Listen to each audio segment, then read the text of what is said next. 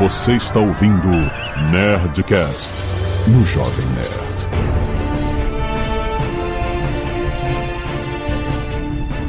Lada, lada, nerds! Aqui é Alexandre Antônio do Jovem Nerd. Gene de viking não usa capacete com chifre. Eu sou Ricardo de Lázaro, médico da Genera, e tenho genes medievais mais resistentes à cólera. Ó, Que que é isso? Vou falar um pouquinho. Aqui é a Tawane Rocha, do Loucura da História, e vamos fazer fofoca de gente morta, até porque a gente veio deles, né? fofoca de gente morta. Essa é a parada hoje em dia. Amo. Olá, aqui eu sou o Rodrigo Trespa, eu sou historiador, pesquisador e tenho um pouquinho de DNA de cada população do mundo, aí, de quase todo mundo, como todos nós. Aqui é o Zagal, eu quero saber se o modo Berserk tá no, no DNA. Muito bem, nerds! Estamos aqui em mais um Genera Cast! Estamos aqui com a Genera, sempre falando sobre a história de nossos genes, a genética em volta da nossa sociedade, a relação da genética com os comportamentos humanos, as heranças que a gente tem de nossos antepassados, né? E como isso molda o mundo de hoje. Vamos ouvir muita fofoca histórica, vamos entender quem tinha queixo grande e quem não tinha, quem é que escondia o queixo grande com a barba. e vamos entender como a genética pode ajudar a gente a contar histórias apagadas por quem dominava exatamente as histórias de pessoas escravizadas, histórias indígenas. Tem muita história legal pra você ouvir nesse GeneraCast. Fica aí!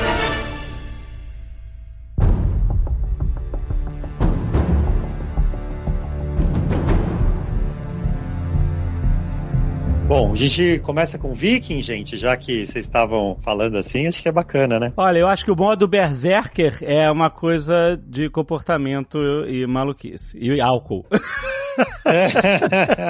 Muito menos com genética. Eu acho que a genética nórdica, ao longo dos últimos séculos, milênios, ela se espalhou muito, né? E muito graças ao, aos vikings. É, a gente tem traços disso, tem histórias disso, e tem realmente DNA viking espalhado em, em todo o mundo, em grande parte do mundo, né? A questão do viking ela é interessante porque ela mostra, um, ela é, a gente pode pegar ela como exemplo de várias outras populações na história humana, porque o ser, a gente tem ideia muito focada em países hoje, né, depois do século, principalmente depois do século XIX, é de que esses países são únicos ou são formados por etnias únicas, né, por populações genéticas únicas, né, e a gente uh, olha para trás na história e os vikings são um exemplo disso, né, a questão a partir do século 8, 9 e 10, eles vão sair de uma região norte da Europa e, e através de navegações e conquistas, enfim, saques e também de assentamento de povoação, eles vão deixar o seu DNA uh, ao longo do Mediterrâneo, parte do Atlântico, enfim, vão chegar até os, os confins, né, do interior da, da, da Rússia, né, hoje que a gente conhece como Mar Negro, enfim, então acho que é, e ela é um pouco assim, a gente pode tirar como exemplo daquilo que outras populações também fizeram, né, então a gente acho, acho que a gente é o resultado de muitas migrações, de muitos combates e muitas guerras, né, e os vikings só são uma amostragem disso, não é a mais recente, mas é um dos exemplos que a gente pode ter da formação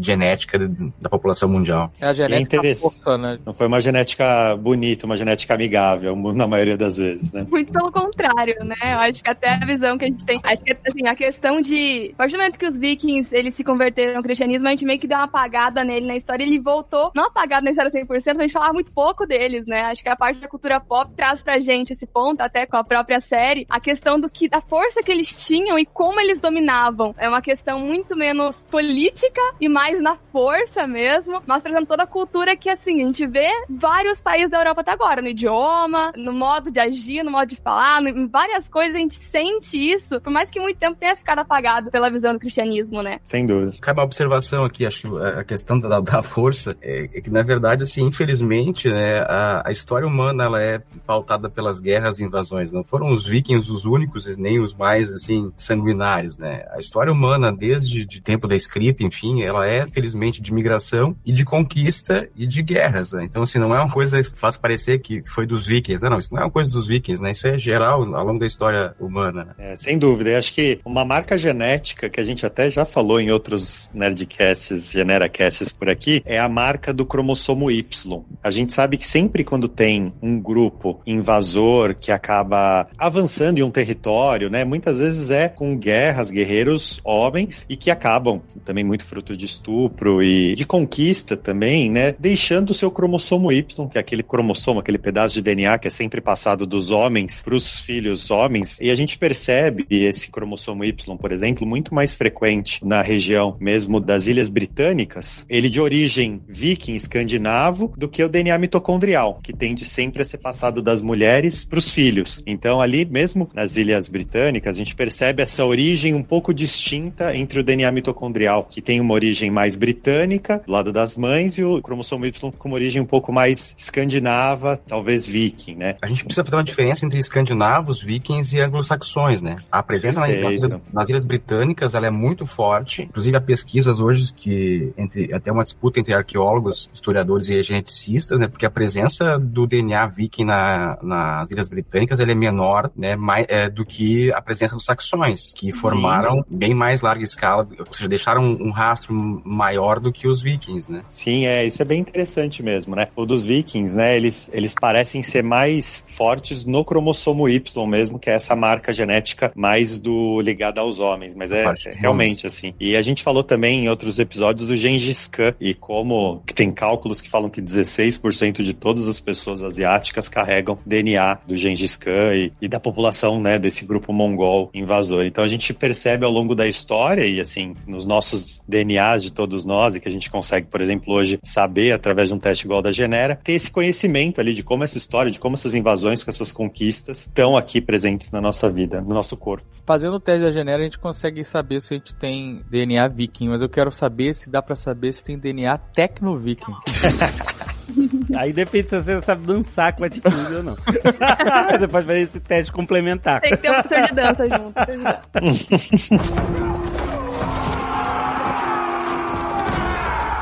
já que a gente tá falando tudo, muito de Escandinávia, DNA, né, viking, etc e tal, e de conquistas, a gente viu que volta e meia na sociedade a gente vê um comportamento de priorizar populações por etnia, né? Por composições genéticas, né? Então a gente viu isso acontecer na Europa fascista da Segunda Guerra, a gente viu isso acontecer no Japão também na mesma época, os japoneses também existia um discurso de entre aspas pureza genética que se alastrou por essas sociedades e acabou sendo um fator de mais conflito, mais dominação, mais desgraça guerras, etc. E a gente sabe que essa ideia de pureza genética é uma ideia completamente fabricada. Absurda. Ela não faz nem sentido em você determinar quem é mais forte, quem não é forte, quem, quem, quem vai ser selecionado ou não pela natureza. Isso é... Nem biológico, nem histórico, né, pessoal? Exato, né? Esse comportamento, ele é recente. Sobre, a gente sabe que perseguições étnicas sempre existiram e tal, e obviamente ninguém sabia sobre genética no passado para poder atribuir essas coisas. Isso é um, um discurso que foi moldado moldado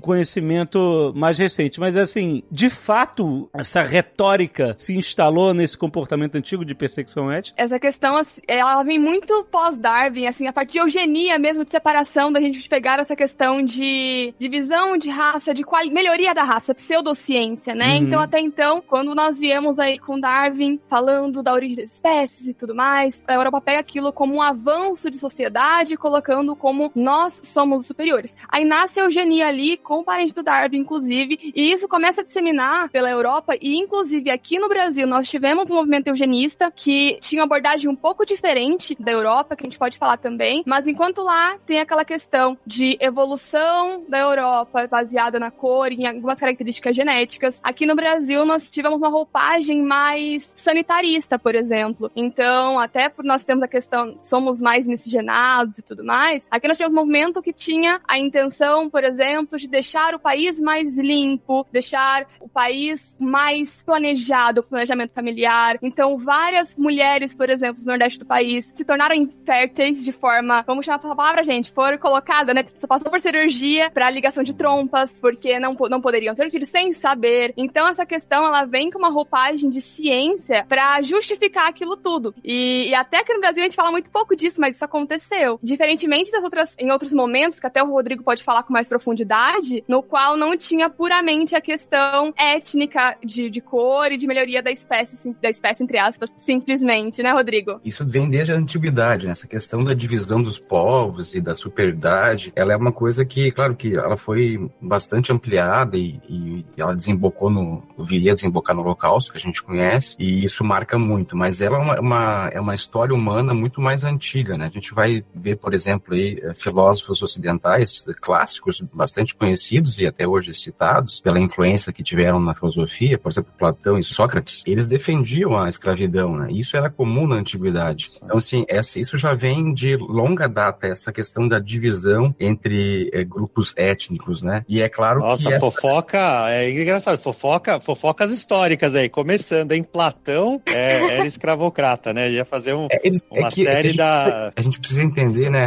Ricardo, que a gente tem a, a, formação, assim, a gente tem hoje muito. Eu, uma das coisas que eu sou muito crítico hoje é com a questão do olhar da, da questão do anacronismo, né? a gente olhar o passado com a visão de hoje, né? E infelizmente a história humana é feita de processos, né? E alguns, inclusive depois filósofos, inclusive cristãos também católicos, principalmente na Idade Média, vão defender essa questão da, de, da superioridade de alguns povos sobre outros, né? E isso era infelizmente natural e correspondia à ciência da época. A gente também precisa entender esse tipo de, de comportamento que hoje a gente acredita seja errado, equivocado, mas é que fazia parte do que se pensava na época, né? Uma construção da época. E é claro que esses conceitos eles vão oportunizar, por exemplo, que os europeus conquistem parte da totalidade da África, parte da Ásia e vão impor sua ideia. E obviamente que essa ideia depois, mais tarde, no final do século XIX, com a questão do surgimento da ciência, como a gente, ainda de forma embrionária, como a gente conhece hoje, né, essa questão do que a Tabani falou sobre o Darwin, o próprio conceito de darwinismo, a questão genética, biológica e a questão social também, que eram duas ideias, né, da questão que ela falou da limpeza no Brasil, que também se tinha uma ideia de que os europeus tinham não não só biologicamente superiores, mas tinham hábitos e costumes mais humanos, digamos assim, do que outros povos, né, que eram considerados animalescos, enfim. Então, assim, é uma construção bastante antiga, assim, não é uma coisa que surgiu ontem, né, e infelizmente esse tipo de comportamento humano, ele vai desembocar naquilo que a gente conhece, sobre, no caso do, do nazismo, né, que vai aproveitar uma coisa que era também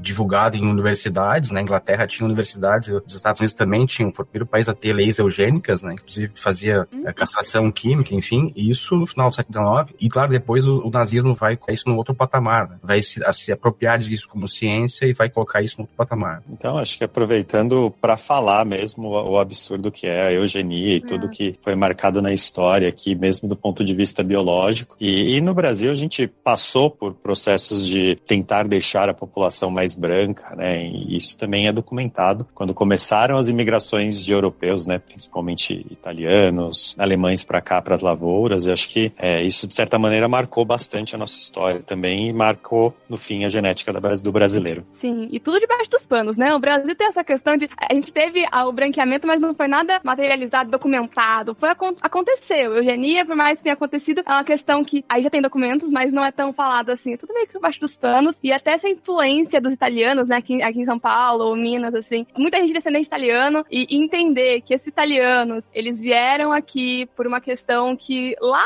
e na Itália não estava muito interessante pela história uhum. também. Lá não estavam não não vendo um momento legal. E vieram para cá para tentar uma nova vida. Diferentemente do sul, em alguns lugares do sul fronte, fronteiriços, principalmente, que aí vieram imigrantes alemães, também com essa questão de branqueamento, mas eles vieram numa outra abordagem, né? Que vieram para ocupar as fronteiras, para fazer vida ali. Então, até essa questão da gente entender do nosso gene, né? Do brasileiro, como ele é constituído, eu sou composta com um pouquinho de Itália ali. Então, meus descendentes uhum. italianos aqui, eles vieram para pra questão de tentar uma vida melhor, porque lá não dava dando. Então vieram em, em, em fazer colheita de café, é, trabalhar, meu trabalho braçal. Enquanto em algumas famílias do sul tem a questão de ocupar fronteiras, então fazer uma vida. Até uma forma diferente de entender a imigração aqui no Brasil também. Isso é bem interessante. E, e também é muito interessante, assim, a gente fala, ah, os italianos vieram, os portugueses vieram, mas quando a gente vai olhar o DNA desses italianos, desses portugueses que vieram, a gente percebe que eles também não são tão europeus quanto se imagina, né? Sim. Então, historicamente, e isso a gente volta ali para o período medieval e até um pouco antes, né? O sul da Europa, que contém ali Itália, o sul da Itália, toda a parte da Península Ibérica, principalmente a parte do sul, foi dominada pelos povos árabes. E passou séculos, passaram séculos nessa região. E, e também haviam muitos judeus, judeus sefarditas, né? Que acabaram também ali no, no a partir desse último milênio, começando a se converter para cristãos novos, né? E todo esse, esse DNA não necessariamente europeu, ele, ele veio por Brasil junto. E a gente percebe, por exemplo, no SES de ancestralidade, muitas pessoas se surpreendendo, porque acharam que eram, né, entre aspas, 100% europeu, e vê lá um pedação ali de norte da África, né, de árabe, da região do Maghreb, vindo para cá. Porque todo esse. Até se você vai ali para o sul da Europa, você percebe essas influências na, na arquitetura, né? E até é legal citar, o Rodrigo, ele tem um blog junto da Genera que é de sobrenomes e que conta as histórias de, de meu, tem muito sobrenome, né, Rodrigo? Não sei quantos sobrenomes tem lá. Mas o sobrenome da minha esposa, por exemplo, que é Almeida, ele significa, vem do, árabe. árabe, que é a mesa. É, que é o É. prefixo al, né? Conta aí, Rodrigo, desse, desse blog. Quem quiser conhecer, Isso é legal porque a gente consegue eh, colocar ali através dos sobrenomes, óbvio que é só uma parte da pesquisa que a gente deve ter com a questão familiar, né?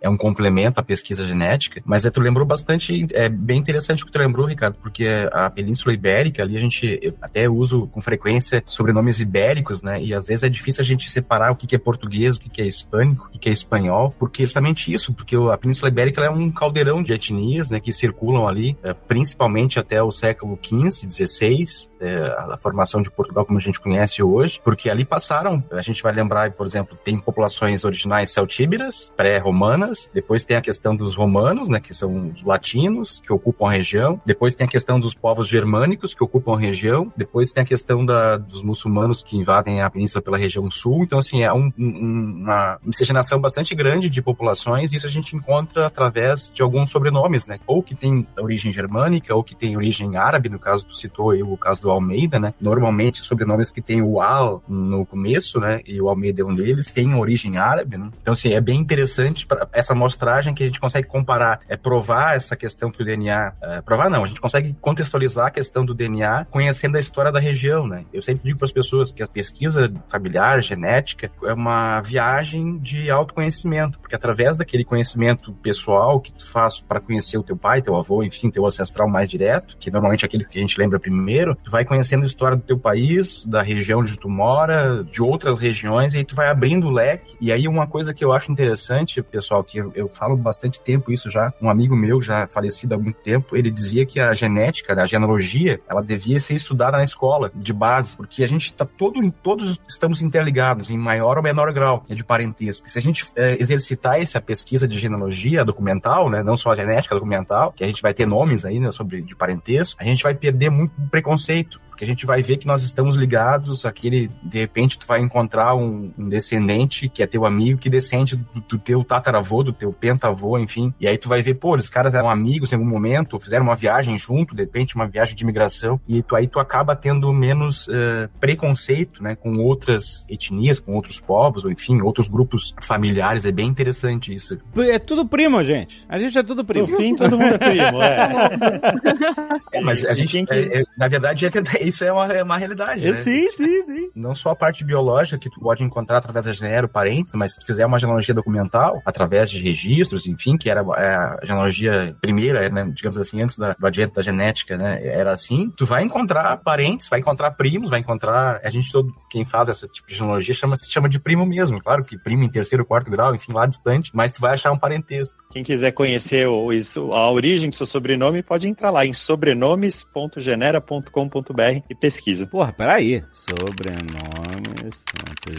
Peraí. Genera.com.br? Isso. Sobrenomes.genera.com.br. Aí eu posso digitar meu sobrenome aqui? Pesquisa seu sobrenome e vai contar a história aí com o texto do Rodrigo ali, do, o maior especialista de sobrenomes do Brasil. Não, Otone não tem nada. Otone não achou. Vamos ver Menezes.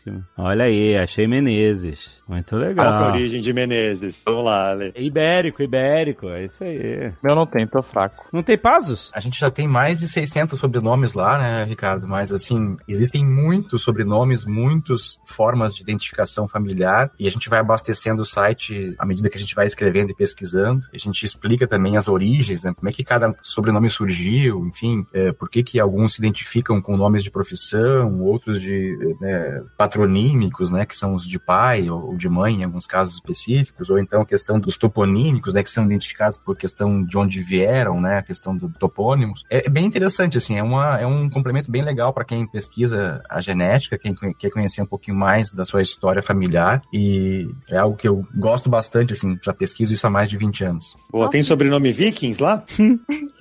O que, que é o sobrenome viking? É, então, Eles não tinham um sobrenome como a gente conhece hoje, né? Eles usavam uma identificação de topônimo, né? alguém que era de um lugar específico, o patronímico, que era de um pai, né? Que era bem comum, inclusive os nórdicos ainda usam esses sobrenomes, né? É, Isso. esses nomes são de identificação de pai, né? Filho de, de alguém, né? Ragnar Ragnarsson. é isso. É, aí, aí. É, o- acontece muito com os portugueses também, né? Normalmente com os ibéricos, né? Sobrenomes que têm terminação em ES ou EZ são patronímicos, né? É, Ah, Alva, olha aí. Alvarez. Menezes aí. É, esse ou. O meu, o meu é Menezes. O meu último nome é Menezes. Então é isso. Sim, de Men. né? E Men era um nome comum no- na Idade Média. Então, assim, é, é- é algo, assim, muito legal de, se fazer, porque, que nem eu falei, é uma coisa que tu vai fazendo, e vai construindo uma, uma... de conhecimento, né? Nossa, eu sempre costumo dizer, nossa história, infelizmente, na sala de aula, ela é muito básica e precária, né? As pessoas têm uma noção muito rudimentar das coisas. Então, quando tu amplia esse debate, assim, quando tu amplia essa questão do conhecimento, isso é interessante. E acho que é muito legal o que a Genera faz de oportunizar não questão só da parte biológica, que, né, que é uma coisa importante e, e nova, né, moderna, mas também a questão da ligação com a história, né? É, por exemplo, o D, alguma coisa, D Almeida, D, por exemplo, o meu último nome é D Menezes, eu sou Alexandre Ottoni D Menezes, inclusive... O cara tá, invent... tá fazendo pergunta do nome dele fingindo que é pra. O programa é pra saber, né? consultoria. Não, tem tanta gente que é D alguma coisa no Brasil, o meu por acaso é D também. Por acaso. Porque eu ia perguntar se esse D fulano é de... Porque um saiu, que é os gringos aqui, eu moro nos Estados Unidos, os gringos não entendem esse negócio de D. Como assim você tem... O que, que é D? É D é, é isso, é uma palavra única e faz parte do meu nome. Preposição. Né, exato. E aí isso, eu me tá, a minha pergunta era se isso eh, significa que ah, você é, tipo, vem dessa pessoa, dessa, esse nome, né? Então você é o fulano de. Se isso é um negócio que nem o Erickson, né? O filho do Eric. É, no caso do- da preposição de, o, por exemplo, os germânicos, né, os alemães usam o von, né? Phone, é isso aí. Ou os holandeses o fan, né? Que é de. Normalmente, esses indicativos de de, não dá pra dizer que todos, tá? Mas, mas assim, de forma geral, eles eram dados aos nobres, né? Porque indicavam o seu feudo. Não, não, eu não. Eu vou... Agora, falou Não, isso não, pra ele, agora. não, não. Agora. Agora, Pelo contrário, whatever, que se danos nobres.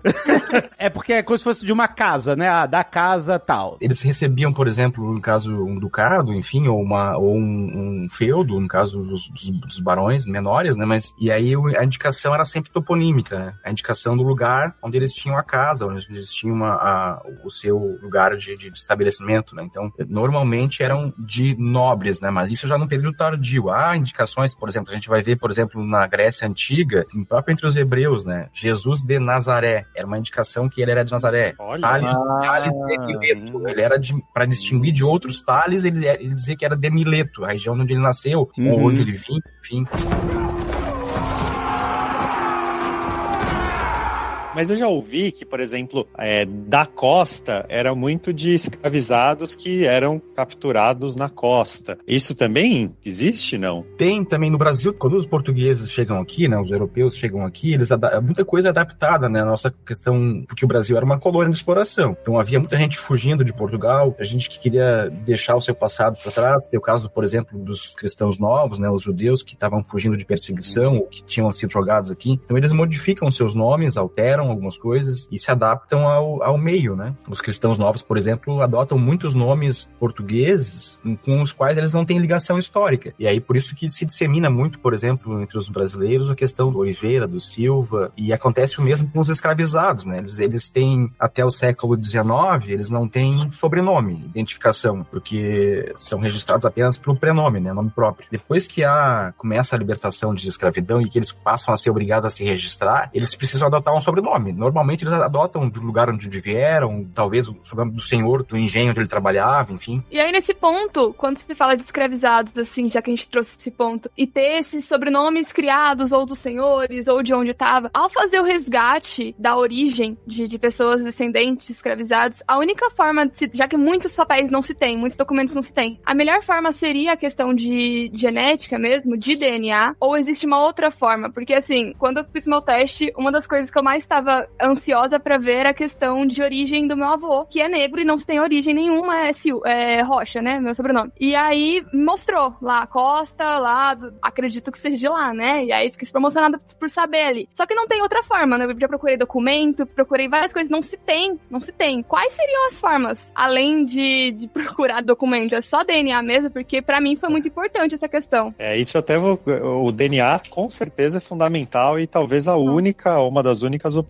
Mas até pergunto pro Rodrigo, por exemplo. Rodrigo, eu sei que tem a árvore genealógica dele do lado europeu por muitos séculos, né, Rodrigo? Agora, de outras áreas, por exemplo, a uhum. parte indígena, e eu não sei se tem a parte africana também, você não tem. Conta um pouquinho como que é essa descoberta para você chegar na Idade Média dos seus antepassados, pelo menos do lado europeu, mas também uma descoberta de todas as regiões. É, no caso dos europeus, por exemplo, da minha mãe, né, eu consigo chegar até o século XI, XII, daria até para ir mais longe, mas aí acaba perdendo a questão da documentação, que a gente não tem acesso a algumas coisas, né, então fica fragmentário. Mas assim, até o século XI ou XII a gente tem uh, um, registros. Uh, no caso dos africanos, né, os escravizados e dos indígenas, eu tenho algumas coisas, né, de algumas mulheres especialmente, porque os portugueses, eu vou dar aqui um exemplo de um ancestral da minha, da minha mãe, que é o Brito Peixoto, Francisco de Brito Peixoto, ele é um dos fundadores de Laguna, ele vem, sai de São Vicente, sai da região do Sudeste, para povoar o Sul aqui. E ele casa, os registros que tem aqui, que a gente tem, tem que ele tem filhos com uma índia carijó. A gente não sabe se é uma índia carijó ou se várias índias carijós, porque eles tinham por hábito ter várias mulheres, várias esposas, de acordo, inclusive, com o costume indígena. Então, assim, ela, a gente não tem o nome dela, sabe que tem filhos, os filhos dele todos são com essa índia carijó, a gente não sabe se, como eu falei, se uma ou se mais de uma. Então, a gente tem algumas informações. Em alguns casos, a gente tem o registro, por exemplo, de que a pessoa foi, a indígena foi capturada no mato, por exemplo, e aí o registro aponta isso, mas a gente não tem como rastrear muitos nomes e a genealogia dela, porque a gente sabe que era filha de um chefe tribal, talvez, alguma coisa assim, mas não mais do que isso, né? E aí só o DNA para nos auxiliar. Inclusive, a parte minha genética que a gente tem aqui no Brasil, ela vai até a América Central. Então, ou seja, tem uma migração interna também na América, né, antes da chegada dos europeus. No caso dos africanos é igualmente, né? A gente pode buscar uh, as raízes de forma documental, com nomes assim, são raros os casos que a gente consegue. É, alguns fazendeiros mantinham registros de,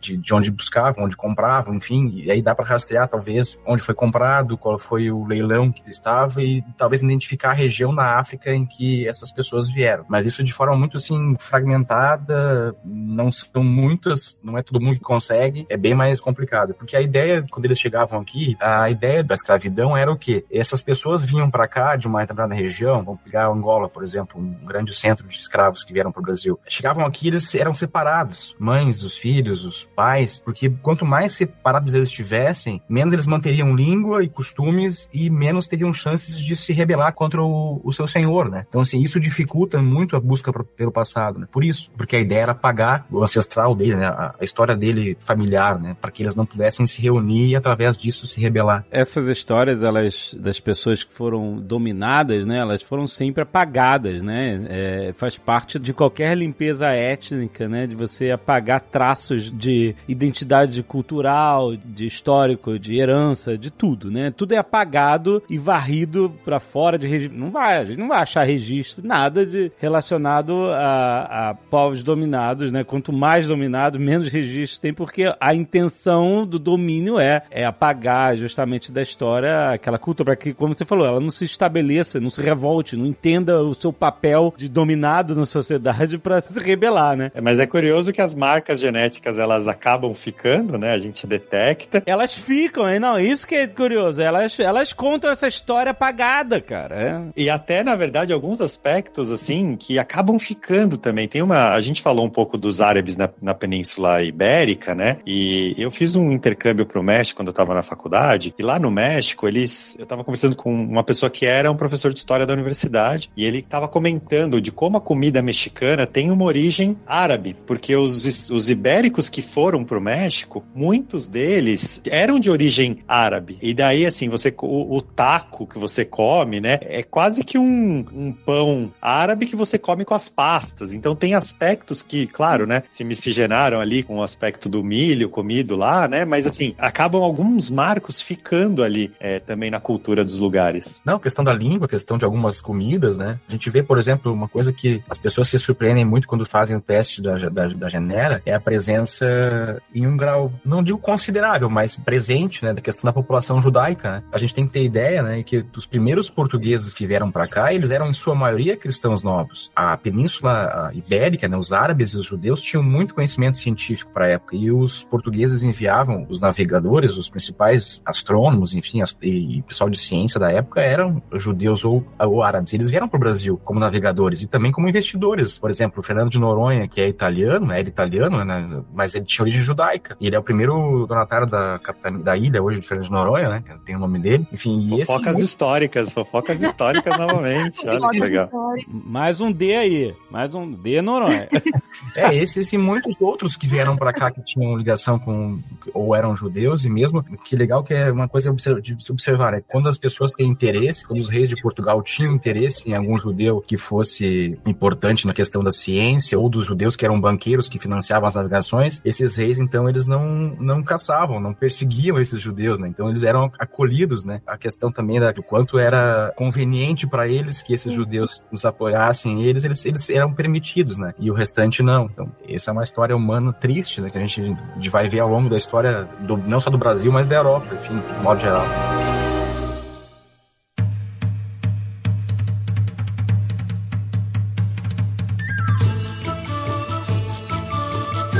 Tem dois grandes aspectos agora mais de falar, que é, é de doenças e a parte de reis ali, que, que, acho que de repente com a Tawane dá para fazer algumas fofocas, você deve ter algumas, né? Eu amo, é... já tá parado aqui. Não, veja, eu tô pegar a árvore genealógica do rei Carlos aqui, porque é a árvore genealógica que me dá trauma.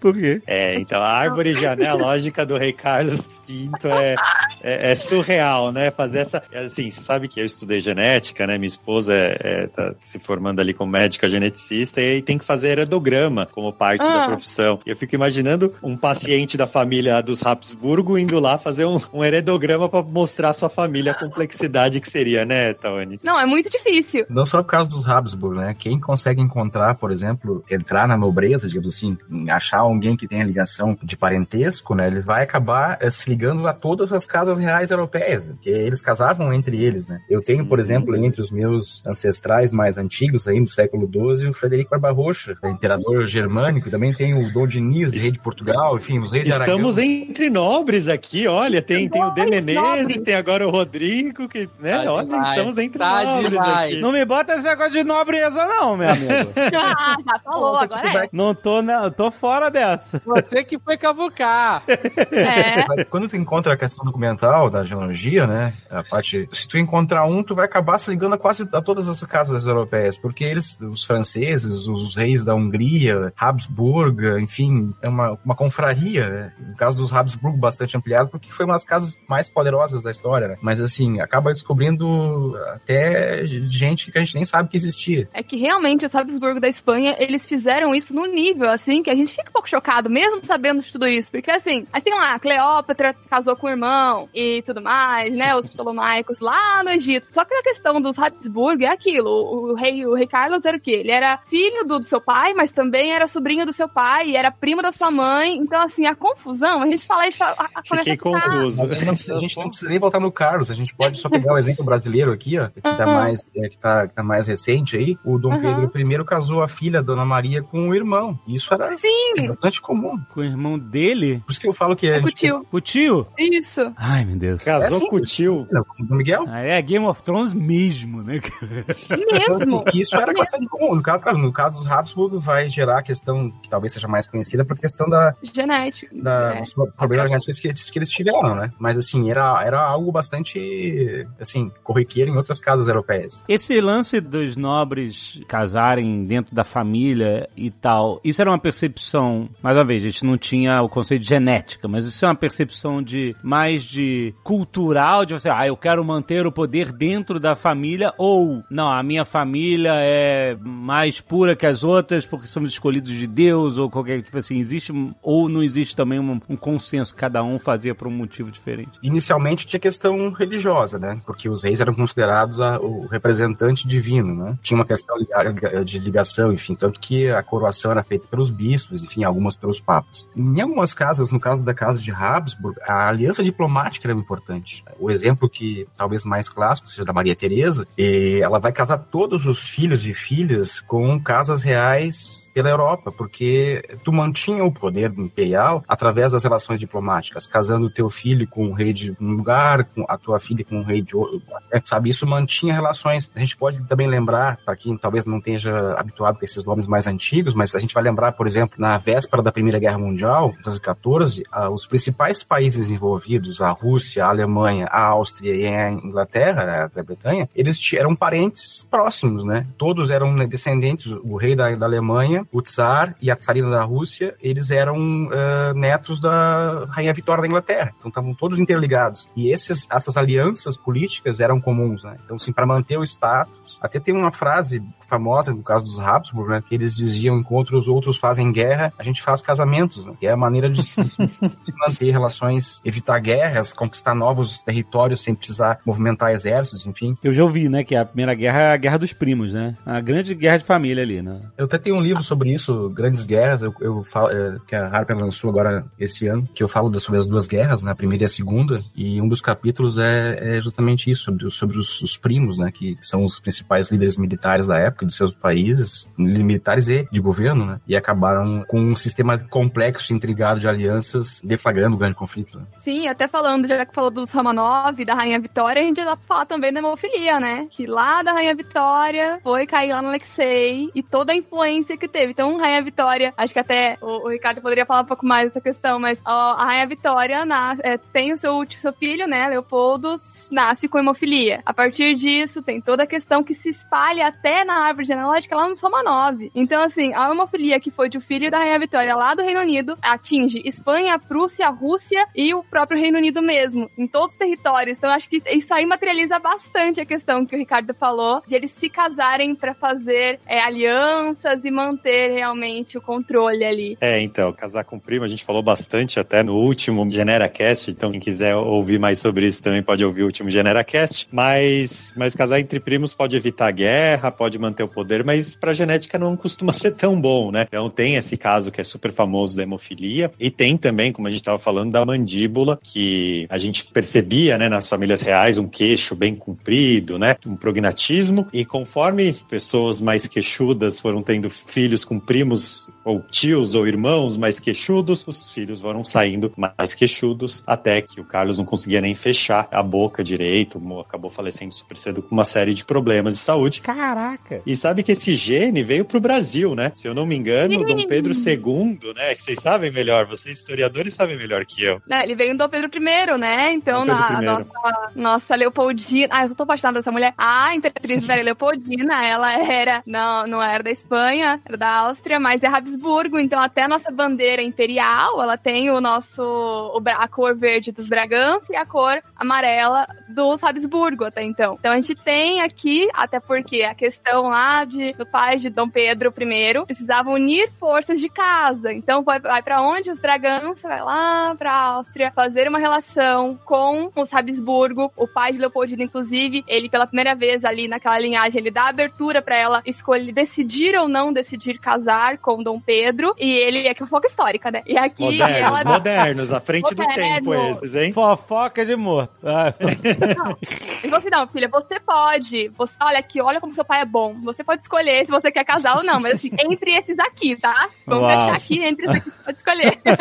e ela já se apaixonou pela imagem que deu de Dom Pedro. Ela falou, nossa, ele é incrível. E, inclusive falaram pra ela assim, não, ele tem os mesmos gostos que você, ele gosta de mineralogia também, ele tem essa questão de estudo também como você. Tudo mentira. Mas falou pra ela e ela se apaixonou por ele, decidiu, fez a relação ali dos Habsburgo com a Casa Bragança. Depois de super tempo, ela chega no Brasil, aí tem toda aquela história que ela ah, continua achando ele lindo, só que ele não era daquele jeito que ela tava imaginando, ele não era, não gostava das questões de estudo, assim, mas era um ótimo pianista. E aí já fica pra um outro Generacast ou outro Nerdcast, mas Ela é uma das mulheres mais importantes da história brasileira. Ela poderia ter contribuído muito mais com o Brasil, infelizmente faleceu muito cedo. Essa coisa das casas reais aí é uma coisa interessante porque a gente tem a ideia de nação, né, de pertencimento a um povo e a, a- a genética ajuda a desmistificar isso. né? Se tu for olhar as casas reais, como a gente estava falando aí, por exemplo, a gente tem ah, no caso dos Romanov, quase todos casavam com princesas alemãs e eh, no caso da França também com as princesas austríacas. Isso causava desconforto entre o povo, às vezes. Uma, uma das eh, rainhas mais injustiçadas da história talvez seja a Maria Antonieta. Né? Ela nunca disse eh, aquela fala dos brioches, que comam brioches.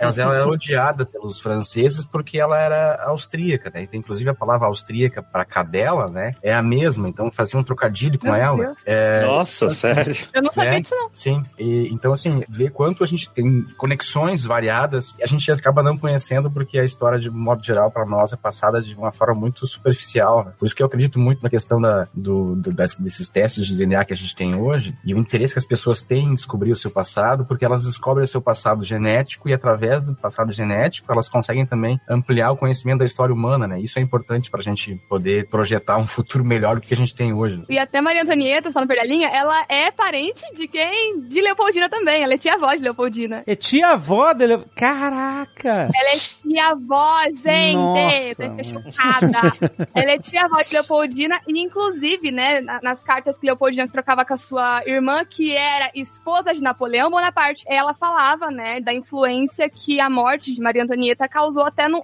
no modo dela lidar com o povo. Então, de ter esse cuidado também influenciou. Claro que ela era uma mulher muito educada, foi educada para liderar, para governar como imperatriz, mas ela tinha essa questão de influência também do que aconteceu lá com Maria Antonieta. Pô, é o poder do cagaço. Esse é, é isso. Cagaço, Viu o que exato. aconteceu? Viu o que aconteceu?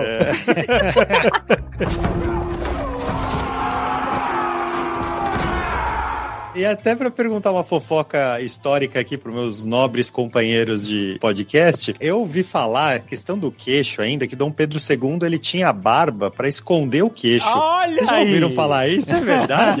Eu já Isso é bem fofoca histórica, hein? Olha, eu já ouvi sobre isso, viu? Só que assim, Pedrinho, que é como eu chamo delicadamente Dom Pedrinho, Dom Pedrinho, ele não tem como você saber, né? A gente tem essa teoria, porque é Habsburgo e tudo mais, mas os Habsburgos, o queixinho Habsburgo, ele era muito mais forte na Espanha do que na Áustria. Mas o Dom Pedro não tem como saber porque ele não tirou a barba, né? Então, assim, dá pra gente falar disso aí por um bom tempo. Não tirou a barba, entendeu? Eu acho que não tem a ver, isso, isso é a fofoca da, da oposição. Também acho. Quadros- a gente tem quadros deles ainda, ainda em verbe, né, quando jovem. Não, não existiu. Ele é... sempre foi mais velho que o próprio pai. Não tem essa de Dom Pedro Sempre teve barba, nasceu de barba. Sempre tem barba, exato. Isso é interessante, as pessoas normalmente associam mesmo, os alunos de ensino primário, eles a- associam o, o Dom Pedro, os- eles trocam os Pedros, né? Porque a imagem que a gente tem mais comum do Pedro II é as imagens dele de barba, de fato, né? Sim. E do pai ele sem barba, né? Então parece que um filho é, é, é pai do. Ah, mas do jeito que era uma bagunça esses incestos, não sei se tem como, né? O filho ser filho, ser pai do filho, porque a gente já viu o filho casando com o irmão, não sei, ah, não duvido nada agora. Uma coisa que a gente até confesso que eu não tenho os dados sobre isso, mas é uma coisa interessante para se levantar. Talvez a Janela possa, até agora, porque no momento que a gente está lembrando dos 200 anos da independência do Brasil, a questão do, do DNA do Dom Pedro espalhado pelo Brasil, né? Porque o primeiro, no caso, né? Filhos. Ele tinha uma facilidade, digamos assim, de espalhar os seus genes que era também Tem, fora os casos extraconjugais mais conhecidos, né? No caso da, da, da Domitila de Castro, Domitila. Marquesa de Santos, há vários outros que alguns chegam a numerar aí na casa das centenas. Então a gente não Olha, sabe. Genera, pô, a gente poderia fazer isso, né? A gente já tem uma base de dados aí de mais de 100 mil brasileiros. Ó, se alguma realeza estiver ouvindo e quiser fazer o teste, a gente fazer essa comparação. Não, não, não, não convida essa galera, não, cara. No caso É. do Dom Pedro, não só deixava rastros entre a realeza, mas também como a- entre a plebe, né? Ele não poupava nem freiras e nem escravizados. Ai. Então, ele chegou a ter filho com uma freira em Açores, né? Portugal, quando ele retorna do Brasil. Mas é freira, é escravizado. Pessoal, ele traía a Leopoldina com Domitila, que era uma traição, assim, quase né, explícita. E ele também teve um caso com a irmã de Domitila, ou seja, ele traiu a Domitila com a Nossa. irmã. Então, assim, é, realmente ele espalhava o gênio, assim, de uma forma. Realmente a gente conseguiu entrar 100% na fofoca. ai, ai, ai. Os fofoca dos historiadores é muito maneiro, cara. É muito maneiro, é muito maneiro. É porque você fala dele, eles não tem como reclamar, entendeu? Você vai falando assim, ó. Você pega É, todo o documento é. histórico e já Isso aberto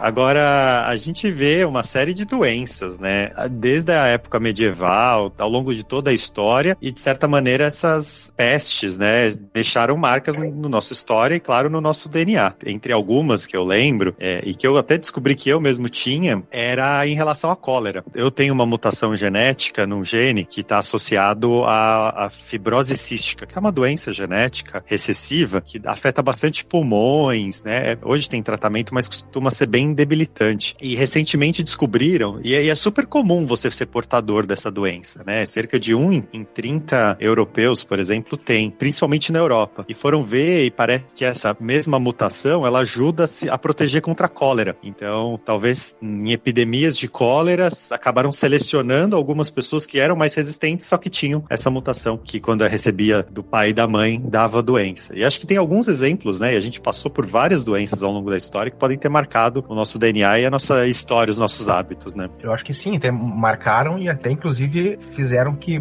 populações inteiras fossem dizimadas, né? A questão, por exemplo, da aqui na América, né? Normalmente se costuma associar a invasão espanhola e a, a eliminação da população indígena por guerras. Obviamente que isso fez parte também, né? Mas, por exemplo, a questão da varíola, né? Da quais os indígenas não tinham imunidade e havia sido trazida da África por escravizados, que dizimou aí, estima-se 80% da população, né?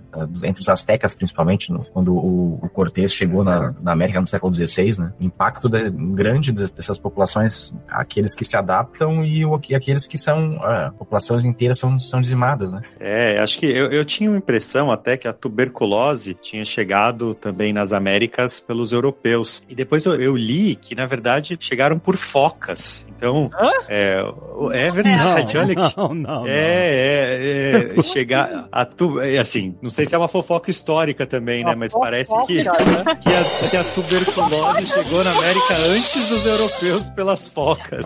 O Ricardo não ouviu a melhor, a melhor tirada dele, né? Qual que foi? Qual que foi? Conta aí. Fofoca. Falou de focas, ele Ah. é isso. Ai, ai, ai, ai, ai. Desculpa os historiadores aí. Foca. É, aqui é assim mesmo. Meu Deus. Mas, ó, eu, Nossa, eu não sou especialista, viu? Se essa história é uma- só uma fofoca, não é culpa minha, viu? Eu, não- eu desconheço a informação, Ricardo. Eu não, não, não tenho essa informação pra dizer se isso é uma fofoca ou se vem da foca. É, eu, li, eu li um artigo sobre, achei super interessante a, a ideia. É interessante, assim, que realmente é, até os próprios mongóis que a gente comentou espalharam cepas de tuberculose por toda a Eurásia, porque esses grupos que se espalharam muito, como a gente falou agora dos europeus e também dos mongóis e vários outros ao longo da história, espalhavam também as doenças, né? Isso impactava muito, né, cada local. Inclusive, uma das coisas que acontecia, a guerra bacteriológica, ela existia desde a antiguidade, né? A, a peste podia ser espalhada através de ratos, né, de animais, mas também de água. Isso não foi comum só na Segunda Guerra Mundial, como aconteceu no- na Ásia, por exemplo, dos japoneses que tinham esse... Os japoneses, para quem não sabe, tinham um campo de militar, unidade 731, que era especificamente bac- bacteriológica, né? Eles tinham desenvolvido testes para espalhar doenças doenças para dizimar a população chinesa. Mas isso já é bem mais antigo, né? A antiguidade já havia registros desse tipo de comportamento também, né? Não só por doenças de transmissão por contato, mas também de modo deliberado, né? Ou seja, para externar outra população. E da peste negra especificamente também é interessante que recentemente eles sequenciaram o microorganismo, o DNA inteiro, o genoma inteiro do microorganismo causador da peste negra e compararam o seu descendente atual, porque não se sabia exatamente, né, como que era, por que foi tão devastador. E eles foram num cemitério do século 13 ou 14 lá no Reino Unido, de muitas pessoas que tinham morrido de peste negra e conseguiram extrair ali restos mortais das pessoas e também parte do DNA do microorganismo. Então também muito legal de novo, né, essa mistura de ciência, genética e história para explicar um pouco tudo que a gente viveu na humanidade. Até um caso curioso que alia isso, né, da questão genética com a questão documental, com a genealogia documental, né? A questão de identificar os genes causadores da fibrose cística e da síndrome de Ela foi feita através de pesquisas documentais, né? Muitos pesquisadores fez avaliações históricas da família e rastreou a história da família para identificar esses genes causadores. Né? As duas andam de forma juntas, né? São ciências auxiliares, né? Uma outra história que é super interessante é a questão das pessoas que comiam favas, né? Favas de feijão, né? Como se fossem feijões e morriam, né? Sem uma explicação. Tinha algumas pessoas, isso já era conhecido lá na, na antiguidade, na Grécia Antiga, e isso é relativamente comum entre muitas populações da região em volta do Mediterrâneo. E mais recentemente, né? Claro, se descobriu que é uma deficiência de uma enzima chamada G6PD, que até ela tem relação com o uso de vários medicamentos. Então, pessoas que têm essa condição, é uma condição relativamente comum, não podem tomar alguns medicamentos, nem comer favas, né? E ela parece que está muito comum porque ela ajuda na resistência. Uma das ideias é que ela contribui para a resistência à malária, que também era uma endemia aí em muitas regiões ali em volta do Mediterrâneo, né? Norte da África. Então, de novo, ali essas epidemias, essas endemias na história deixando marcas no nosso DNA.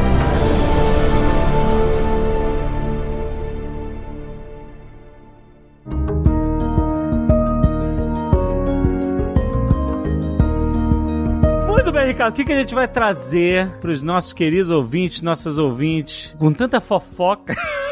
a genética que a gente contou aqui. ah, depois dessa aula de história genética e das fofocas históricas, que é a parte mais legal, eu acho que é o momento da gente falar como descobrir um pouquinho da sua genética, um pouquinho da sua história, um pouquinho da sua genealogia, saber se você também é nobre, né? Igual tanto o Rodrigo quanto o Alexandre aqui dos nobres do podcast. Sou nobre nada.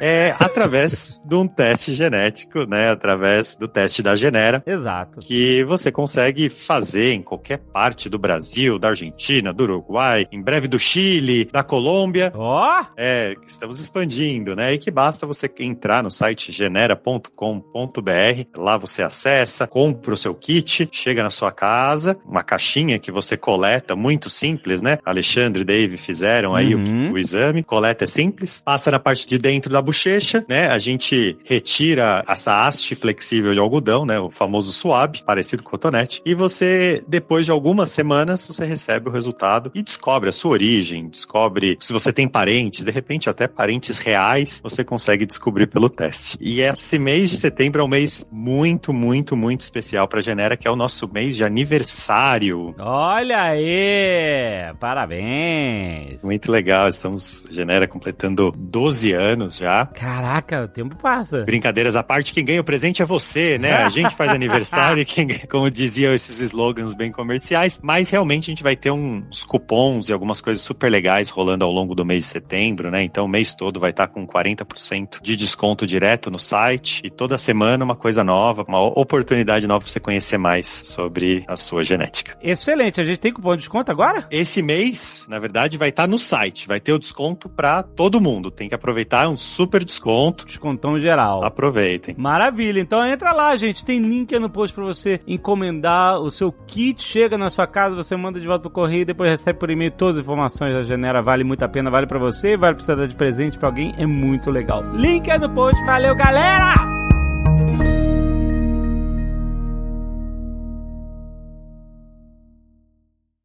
Este Nerdcast foi editado por Radiofobia, podcast e multimídia.